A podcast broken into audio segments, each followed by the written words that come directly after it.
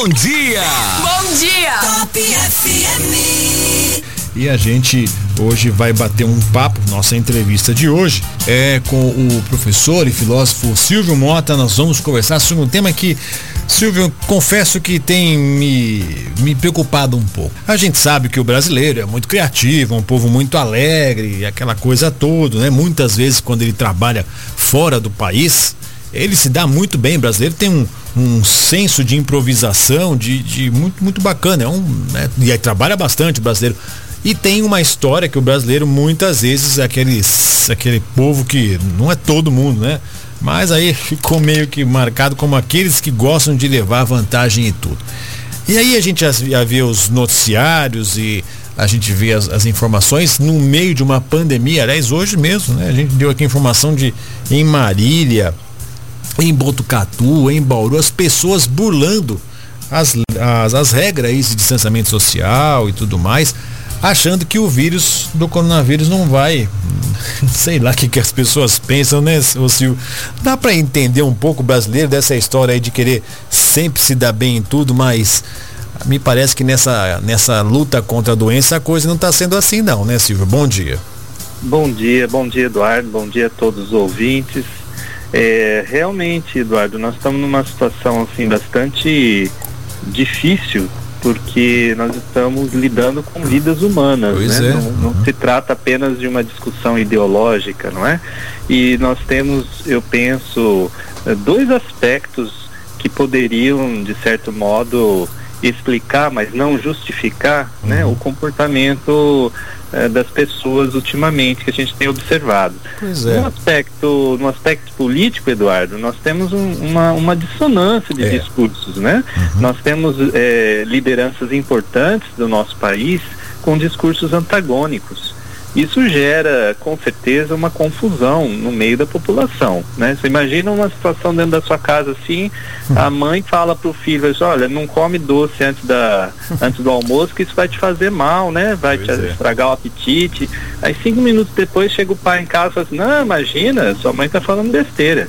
Pode comer sim, que isso aí não faz mal não. Quer dizer, eh, se já é difícil educar uma criança, né? Uma, ó, se já é difícil você conseguir um comportamento eh, com um discurso eh, coerente, você imagina com, com esse antagonismo, essa eh, diferença tão grande né, na orientação que a gente recebe das lideranças. Então isso, isso gera uma crise de autoridade, né? E isso prejudica muito eh, nessa orientação do que a população deve fazer. Né? No aspecto cultural, Eduardo, nós temos essa questão antropológica, né? Questão psicológica que Pois se é. coloca, porque eh, quando o indivíduo está numa massa, ele tem aquele impulso para transgressão, né? Existe uma tendência do ser humano de transgredir a lei quando ele está se comportando dentro de uma massa, dentro de um grupo muito grande de pessoas. E isso aliado a, a uma crença de que se ela cumprir certas regras, ela vai perder a liberdade individual dela, então ela cai naquele, naquele falso dilema, né? Na verdade não existe, porque nós não vamos perder as nossas liberdades individuais se a gente seguir algumas medidas restritivas de ordem sanitária, né? Que vão salvar vidas. Pelo contrário, agora, é, como se coloca muito em pauta esse falso dilema, né, de que nós estamos perdendo a nossa liberdade individual. Então isso acaba gerando uma, uma, uma tendência para descumprir essas regras, né, essas determinações das autoridades sanitárias, não é?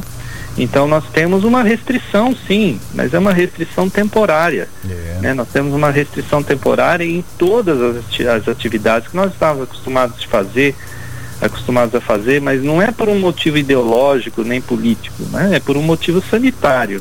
Então é isso que a gente tem que avaliar quando a gente vai eh, adotar um certo comportamento. Nós temos que avaliar se a medida que nós estamos seguindo ela está visando beneficiar apenas um pequeno grupo, apenas uma pessoa, ou se ela é para o benefício da sociedade, né, Eduardo? É isso que a gente tem que ter em mente, né? O, não sei se você vai se lembrar, Silvia, acho que a gente deve ter mais ou menos uma idade muito parecida, mas essa história do brasileiro é, dar um jeitinho em tudo, levar uma vantagem em tudo, ficou muito marcada por um comercial era o jogador Gerson, né? Essa, essa, essa, essa ideia saiu daí, né? Quer dizer, já estava viva, mas vamos dizer assim, ela ganhou Eu forma. Lembro, é. Você lembra desse comercial? Era de um cigarro, é. não vou lembrar, Marcela Vila Rica, não sei qual. E era o jogador Gerson. Já começa as é. coisas meio estranhas aí, né? É um jogador de futebol ligado ao esporte campeão, né? Tricampeão mundial, baita do meio de campo, né? O jogador Gerson, mas ele fumava lá um cigarrinho e no final o importante é levar vantagem eh, em, em tudo, sempre, certo? Ele falava assim. Aí ficou instaurada essa coisa do jeitinho brasileiro, essa coisa do, né, de sempre levar vantagem. E o brasileiro. mais escancarado. É, né? é, já era uma, uma ideia que já estava recorrente. E aí isso me parece que é um pouco do, da nossa cultura, você acha? E, de, de o brasileiro sempre achar que dá para levar vantagem em tudo, dá para dar uma enganadinha, eu só nego ali o imposto, eu não compro produtinho uhum. pirata. Parece que está enraizado no, no, no, senso comum do brasileiro, não está não, Silvio? Olha, Eduardo, tem, tem esse aspecto que a gente poderia considerar, né? Que é um aspecto cultural, arraigado, né? No comportamento social. Contudo, esse é um assunto muito interessante da gente analisar, porque é, existe uma tendência da gente imaginar que o brasileiro em si, ele é essencialmente um povo diferente de outros. Mas na essência, o ser humano não é muito diferente em outros países. A diferença que existe, Eduardo, é primeiro uma uma essa questão da dissonância dos discursos que eu falei para você, né? Se as, se as lideranças nossas tivessem adotado um discurso mais ou menos coerente, mais ou menos é, é, que tivesse uma harmonia, mas, é, não, não digo total, porque é impossível, né?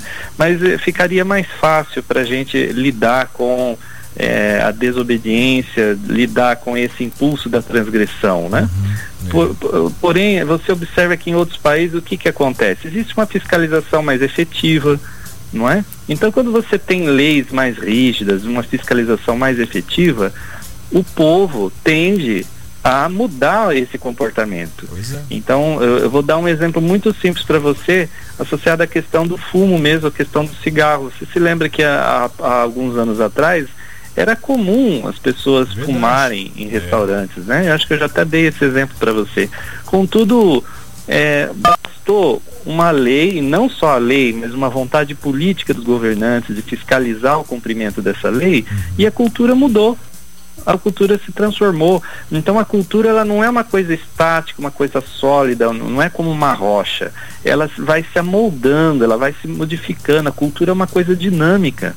Então é, é, é muito perigoso a gente justificar o comportamento do brasileiro, dizendo, ah, isso é, isso é do nosso povo, é do povo brasileiro, é assim mesmo, não vai mudar, porque não é assim que funciona, né? Na verdade, a cultura ela pode ser mudada. Então nunca é tarde para nós como povo, né, como brasileiro, a gente amadurecer para esse senso de cidadania, para pensar que eu, eu, não posso pensar só no meu pequeno grupo, né? É, Aquelas pessoas que eu tenho esse vínculo afetivo. Não.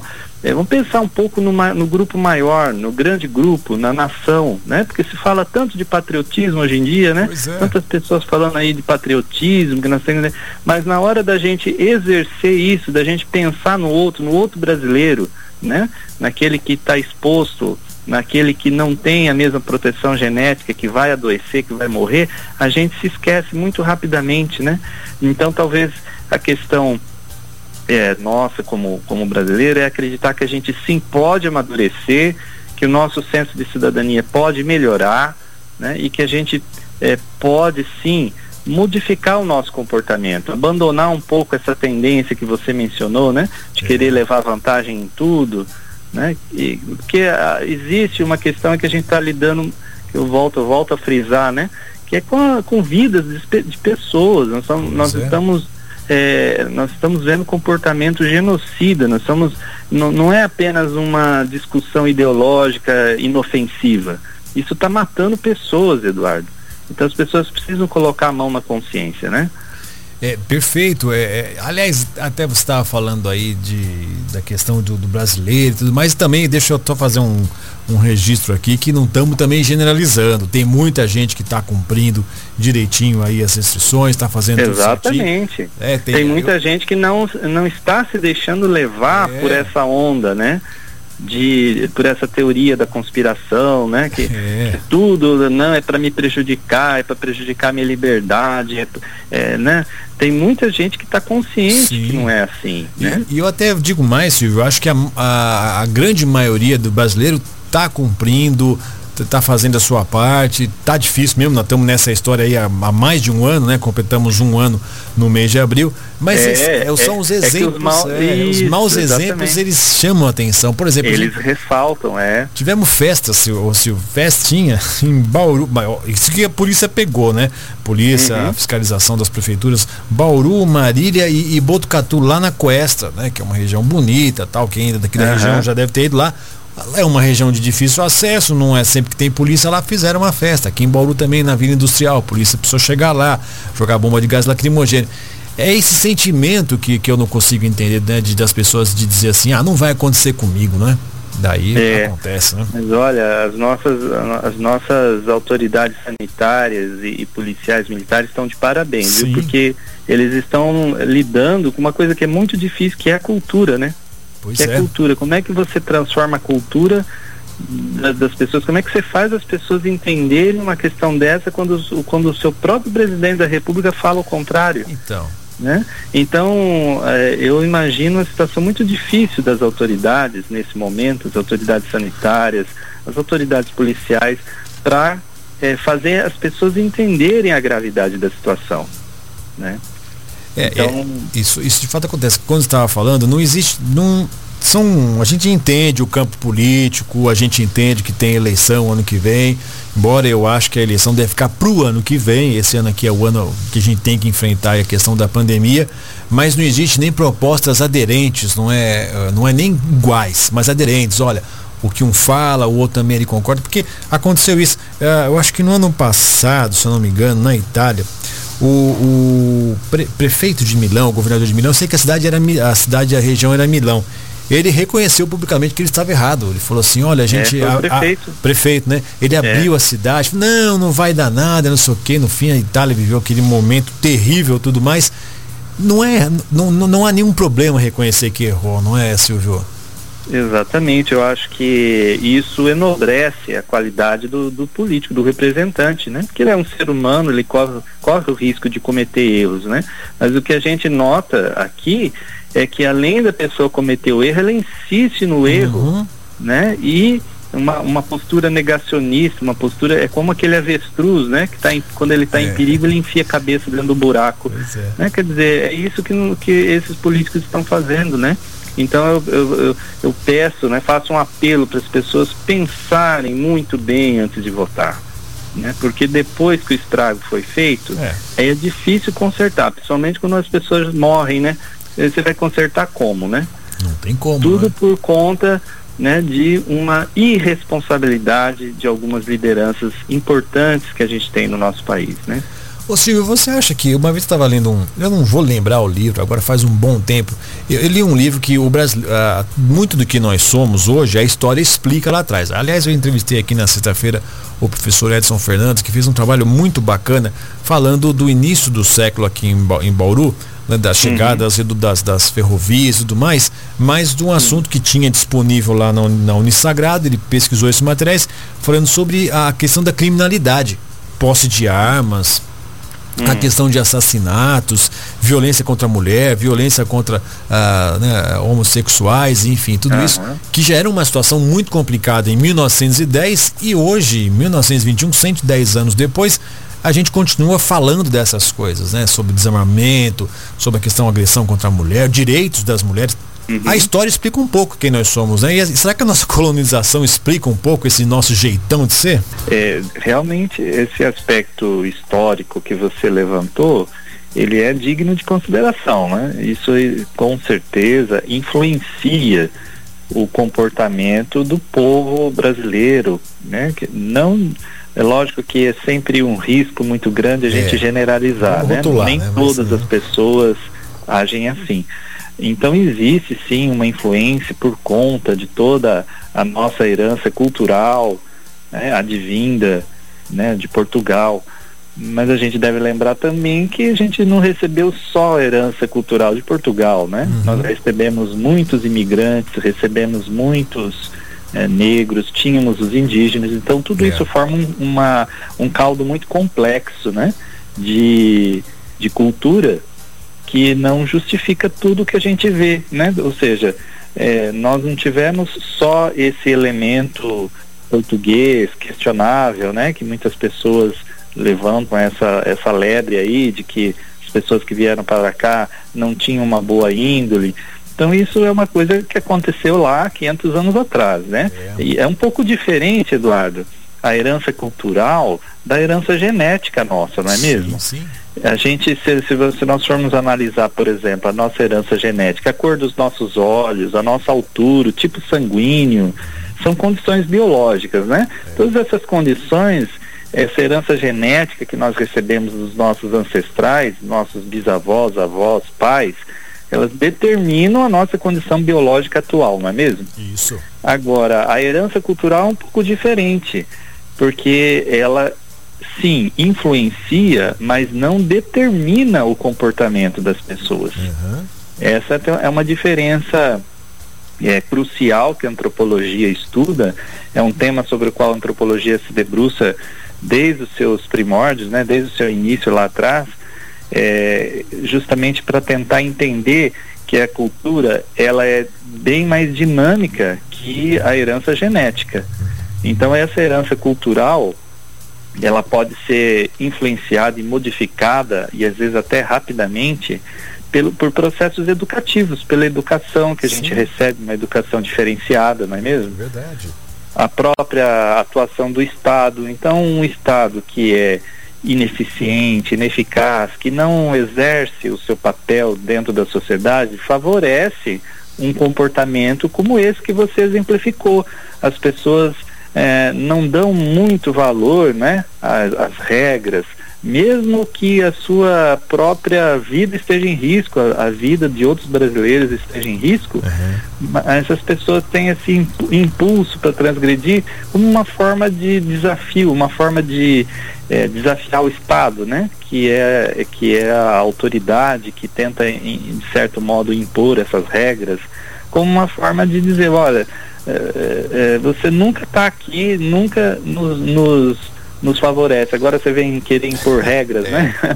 Então é um pouco essa revolta que a gente tem, né? Em relação às autoridades por conta da, da omissão de muitos, muitos séculos, né? E, inclusive, então, desculpa cortar, uhum. cortar você, mas imagina. pegando um gancho no que você está falando, inclusive essa inversão é, de, de, de, quem, quem, quem manda ou quem tem os direitos. Por exemplo, a gente tem as comunidades, isso é nítido e notório no Rio de Janeiro, mas também isso é um fenômeno que acontece em outros lugares do Brasil, em que é, naquela comunidade onde tem ali os traficantes ou os, os bandidos ali, eles têm muito mais poder do que a própria polícia as pessoas que moram nessas comunidades, algumas delas, obviamente, elas têm, elas respeitam muito mais o, o, traficante, o criminoso, porque ele protege a comunidade, sendo que quem deveria proteger é a polícia. Então é uma inversão completa, né? Tanto que é muito difícil, é. por exemplo, a gente vê aí nas, nos telejornais, nos noticiários, o, a, o problema que é quando a polícia do Rio tem que subir lá o morro e aí muitas pessoas morrem, gente que não tinha nada a ver com a história. Então é, é, é um pouco disso que estamos falando, né? É um pouco disso também, a forma como o Estado atua na sociedade, né? Ora de forma totalmente ineficiente, ora totalmente ausente. Então, onde, onde existe esse vazio do Estado, esse vácuo, então surgem outras forças, surgem outras lideranças que não são as ideais, mas que vêm justamente atender aquela demanda daquelas populações, principalmente as populações mais carentes, né, que não têm acesso aos, aos serviços, é. não pode pagar por esses serviços. Então isso vai minando, digamos assim, a própria confiança do povo na figura da autoridade pública, não é mesmo? Verdade. Então isso, de certo modo, contribui, colabora com é, esse estado de coisas que a gente vê que você estava comentando agora, exemplificando a questão da desobediência civil, né? É. Então, veja que nem tudo se explica por aspectos da colonização lá de 500 anos atrás, né? Algumas coisas a gente consegue explicar e outras coisas A explicação está muito mais no momento presente mesmo, na forma como o Estado atua, do que em fatores históricos antigos, remotos, né? É, Silvio, tem um, um, outro ponto que eu que eu estava pensando em conversar com você que talvez também muitos brasileiros e brasileiras, vamos generalizar, está falando assim, né, que não é todo mundo, porque eu acredito que tem, acho que a grande maioria cumpre as regras, segue as leis, do que mais essa minoria que é o que, que dá esse, esse, esse caldo aí que nós estamos falando, né? Mas, por exemplo, a gente tem um problema muito sério no Brasil que é a questão da impunidade.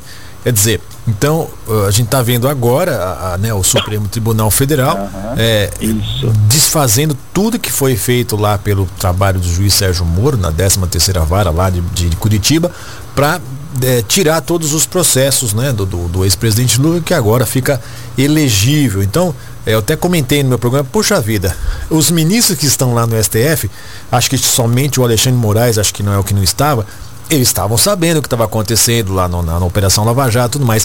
Quer dizer, eles esperaram cinco anos para poder pensar, ah, não, não é, não tem tudo isso. Transfere para Brasília, transfere para São Paulo, o que quer que seja. Então, assim, do brasileiro tem uma sensação de que eu não vou ser pego nunca, não é verdade? Eu, por exemplo, eu tomei uma multa, minha mãe estava. O, o, meu carro ainda tá lá no, no meu antigo endereço, na, na casa da minha mãe. Tomei uma multa que passei no sinal vermelho no feriado, no dia da Páscoa né? É, e eu falei, mas como que foi a multa? Eu falei assim, porque eu passei no sinal vermelho na Páscoa, não tinha ninguém na rua, tava vindo pra rádio, tomei uma multa. Justo, tem que pagar, né? Mas as pessoas têm, né, assim como eu, esse sentimento que nunca vou ser pego, né? Não é assim que funciona, né?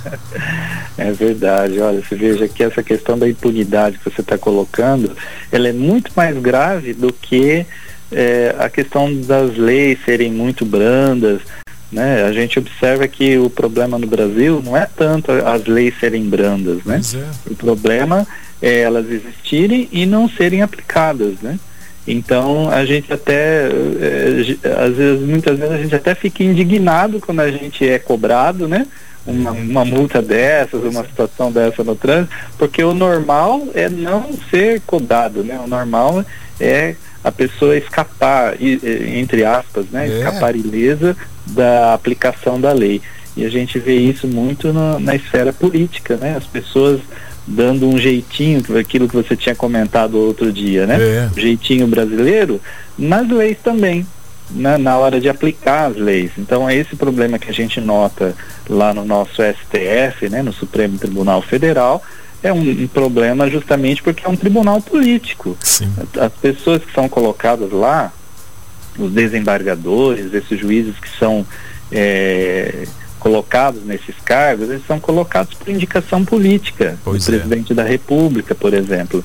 Então, a gente nota bem que quanto maior a influência política dentro de um tribunal, mais estranha fica a aplicação da lei, né? Uhum. Fica mais, vai se distorcendo a aplicação da lei. Então, é, a gente vê certas coisas assim surreais, certas coisas absurdas, certas decisões absurdas, né, em razão da, da, do forte teor político do tribunal, né? Só um então, parênteses, Silvio. É, eu, quando você está falando isso, eu concordo com você. Quando, por exemplo, o STF para para tem tem muitas outras coisas mais importantes para discutir se as igrejas podem ou não podem abrir na, na, na, na, na cidade e tudo mais sendo que o STF já tinha dado lá atrás o poder para os estados e para e para né, os governos do estado. Perfeito. Já tinha feito. E aí dá de novo uma chama para tudo. E aí os telejornais dão, é. dão as. Quer dizer, é, é que você falou mesmo, né? A, o,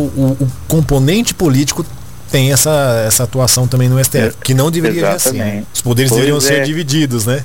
Então, deveria haver uma, uma isenção um pouco maior, eu diria, né? Esse deveria ser um tribunal não tão influenciável pela, pelos ventos políticos, né? Como ele é. De tal maneira que existe até uma, uma corrente aí de, de políticos, de juristas que defendem que esses cargos para o STF sejam é, mandat, mandatos temporários, é. como é o dos deputados, do, do presidente, dos senadores, né, já que é um, um, um, órgão eminentemente político e existe realmente essa natureza né, no STF, não é um, digamos que não é um, um crime, não é um delito que esse tribunal seja assim como ele é, é da natureza dele mesmo ter esse componente político. Certo. Mas aí o cara entra, o juiz, o desembargador é colocado lá e é vitalício. Quer dizer, o cara só sai se ele quiser quando ele morrer ou quando ele se aposentar. Então ele fica lá, né, fazendo as lambanças lá e é, dificilmente vai conseguir ser retirado de lá, né? Então fica muito, a gente fica muito à mercê dessas influências, né?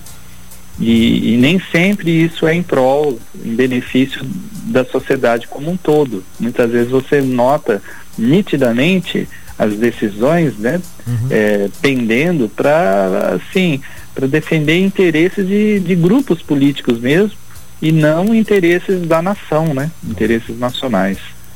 Então, mas isso aí já é uma outra é, questão, é, né? Um outro, um outro bate-papo com mais, com mais tempo, né, Silvio? Isso, é, já, já fugiria um pouquinho dessa questão, né, que a gente estava tratando, que é tentar explicar o comportamento do brasileiro, que é um, que é um assunto realmente que a antropologia aborda mais profundamente, né?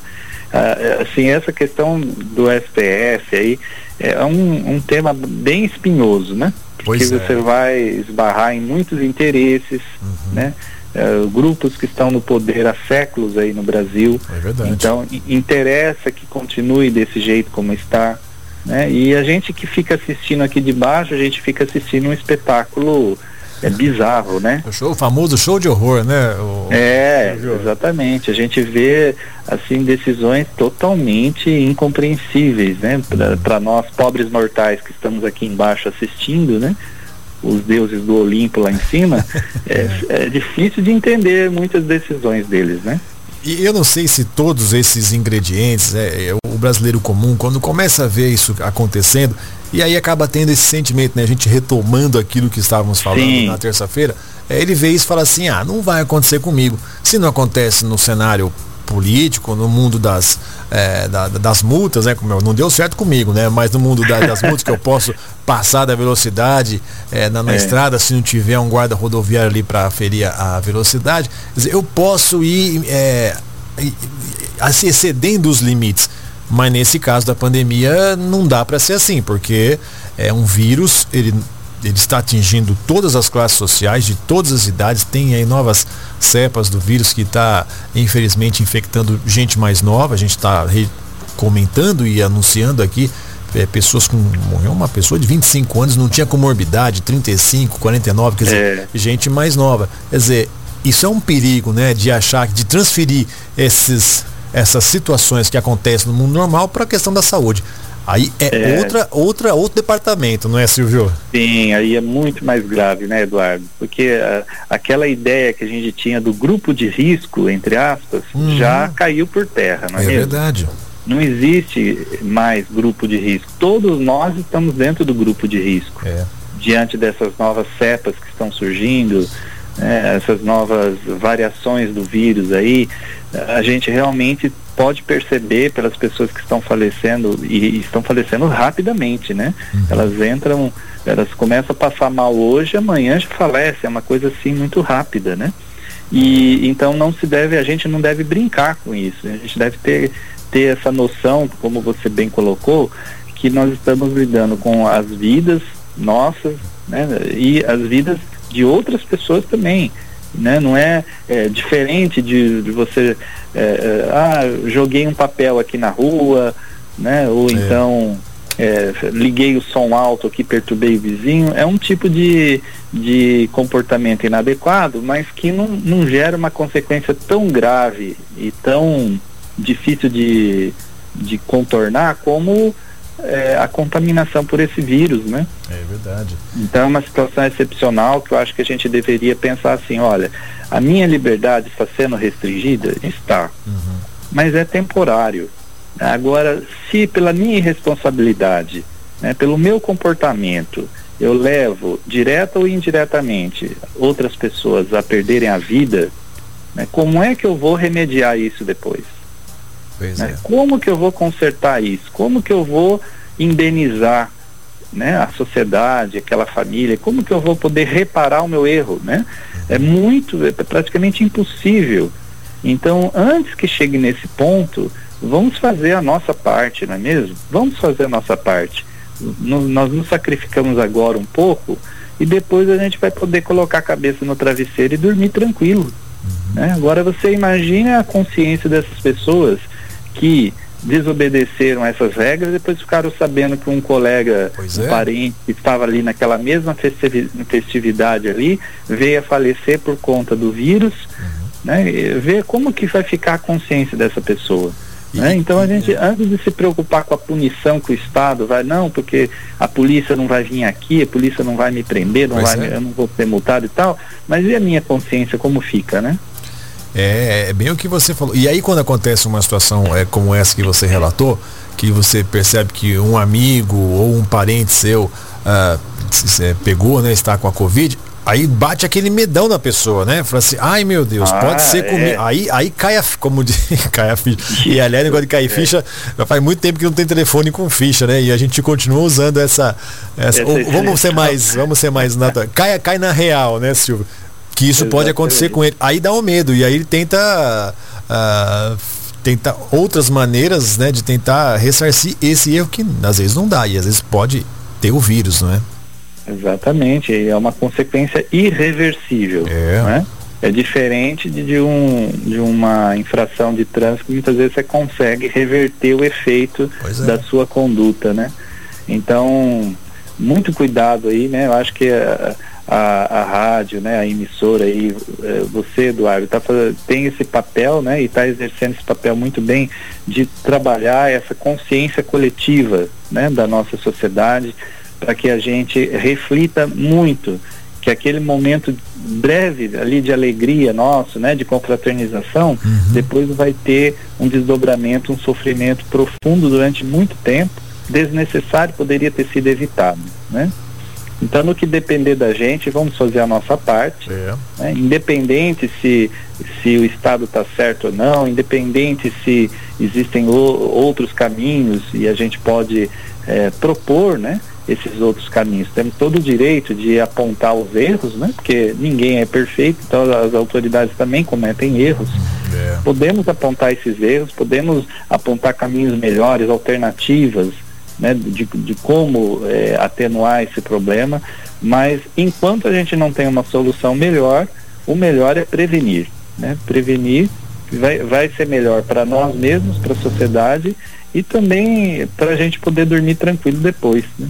e, no, e evitar essa doença terrível, né? Que é, acho que a gente vai ter que infelizmente conviver com ela por um bom tempo. Assim como foi com H1N1, não é verdade? É, que, que, que, aí teve as vacinas tal. Obviamente uhum. ela não foi tão letal quanto essa, mas a gente tem que aprender a conviver. E com esses novos hábitos, não é, Silvio? Usar máscara, é, é. a questão do distanciamento aí por um bom tempo vai ser preciso. E, e o álcool gel, que já era uma prática lá na H1N1 que o pessoal devia ter. Então, são, mas a questão então, da máscara, eu acho que é uma coisa que veio para ficar, né, Silvio? Eu acho que sim, viu? Por, um, por muitos anos ainda a gente vai, vai li, ter que lidar com essa questão da máscara e do álcool gel. É. Então você estava mencionando a H1N1, né? Então existem é, infecções, né, Eduardo, que é, elas são mais ou menos graves por diferentes motivos. É, um é pelo índice de letalidade, quer dizer, é. a, qual a chance da pessoa que contaminou morrer? Essa chance é de 5%, 10%, 50%, isso é uma coisa. E outra coisa é o, o, índice de transmissibilidade daquele vírus, né? O quão fácil aquele vírus é de ser transmitido, contaminar outras pessoas, outras pessoas também contrair. Então, é, a H1N1, embora ela tenha uma letalidade altíssima, é mas o índice de transmissibilidade dela é menor do que esse do coronavírus Covid-19 que a gente está enfrentando agora, né? Sim. Então são situações parecidas, mas não iguais, né? É verdade. E isso às vezes confunde as pessoas. As pessoas falam, ah, isso aí é igual a essa que outra que teve aí, do H1N1, mas não é igual. É. São diferentes e se a gente não tomar cuidado, a gente vai parar nessa estatística aí, que é uma estatística fúnebre, né? Uma Isso estatística é. tenebrosa aí da quantidade absurda de brasileiros que estão morrendo é. por conta, muitas vezes, de descuido. Sim. Né? simplesmente não ter dado atenção a medidas tão simples que a gente pode adotar, e no começo é difícil mesmo para a gente se acostumar, né? Você lembra um ano atrás como era difícil para a gente usar Pois uma é, máscara por é. meia hora, né? E a gente vai se acostumando até que um dia, se Deus quiser, não seja mais necessário, né? É verdade. Começa a virar o hábito, né, Silvio? Isso.